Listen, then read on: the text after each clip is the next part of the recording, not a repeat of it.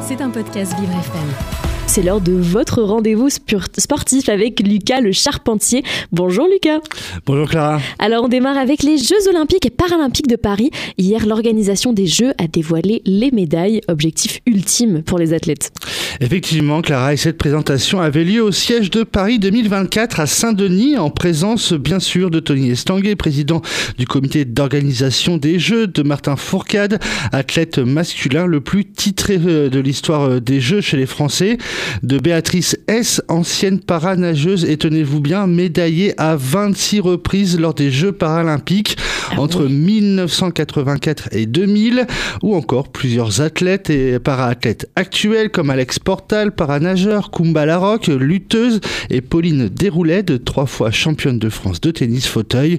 Enfin, vous l'aurez compris, que du beau monde pour le dévoilement de ces médailles à six mois des Jeux, des médailles pleines de détails en rapport avec les Jeux mais surtout avec la France, est issue d'une collaboration entre la commission des athlètes présidée par Martin Fourcade et la maison Chaumet Grand Joaillier français. Et vous avez pu les voir de très près, Lucas, puisqu'hier vous étiez justement à cette conférence de presse pour dévoiler les médailles. Alors dites-nous, quels sont les détails qu'on peut voir sur ces médailles? Eh bien, Clara, ces médailles présenteront sur leur revers pour les Jeux Olympiques un stade antique surplombé par Athéna Nike, la déesse de la victoire, avec en arrière-plan le Parthénon, symbole mythique de la Grèce antique, mais également la Tour Eiffel, symbole de Paris et de la France. La Tour Eiffel qui ornera aussi l'arrière de la médaille paralympique avec un dessin comme si on la voyait du dessous. Paris 2024 sera aussi écrit en braille et en son centre le logo des Jeux paralympiques. Mais alors Lucas, le détail le plus fou se trouve quand même sur la face de ces médailles et il concerne une nouvelle fois la Tour Eiffel. Effectivement Clara, en leur centre, les médailles de ces Jeux de Paris 2024 auront un bout de métal en forme hexagonale ce n'est pas n'importe quel métal puisque c'est celui utilisé lors de la construction de l'œuvre de Gustave Eiffel érigée en 1889. Un morceau de métal de 18 grammes qui ornera les 5084 médailles mises en jeu. J'ai fait le petit calcul, ça fait à peu près 91 kilos de métal. Oh, c'est énorme. Mais bon, on espère en voir, en voir une de très près à la radio quand Elios Lachumanaya va ramener sa médaille d'or. on s'arrête là, on va pas lui porter l'œil, mais on est derrière lui. Lucas, c'est maintenant le temps de passer au rendez-vous du week-end. Tout à fait, Clara. Et tout d'abord, on parle de biathlon avec les championnats du monde à Nové Mesto en République tchèque. Au programme aujourd'hui, le sprint féminin.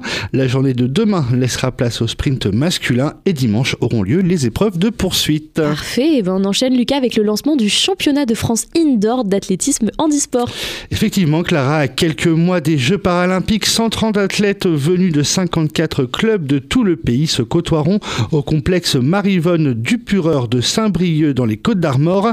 Organisé en collaboration avec le comité départemental Handisport 22, cette échéance nationale marque le coup d'envoi de la saison 2024. Et puis Lucas, on termine avec du rugby et la deuxième journée du tournoi des Six Nations. Alors au programme de cette deuxième journée, demain à 15h15, l'équipe de France se déplace en Écosse. Des Bleus qui se voudront revanchards après leur défaite lors de la première journée, 38-17 face à l'Irlande. Il y aura également un duel Angleterre-Pays de Galles, coup d'envoi à 17h45 et dimanche, l'Irlande accueillera l'Italie à 16h. Eh bien, on regardera tout ça. Merci beaucoup Lucas Le Charpentier et son journal sport, parasport et olympique. C'est à retrouver évidemment tous les matins dans Vivre FM. C'était un podcast Vivre FM. Si vous avez apprécié ce programme, n'hésitez pas à vous abonner.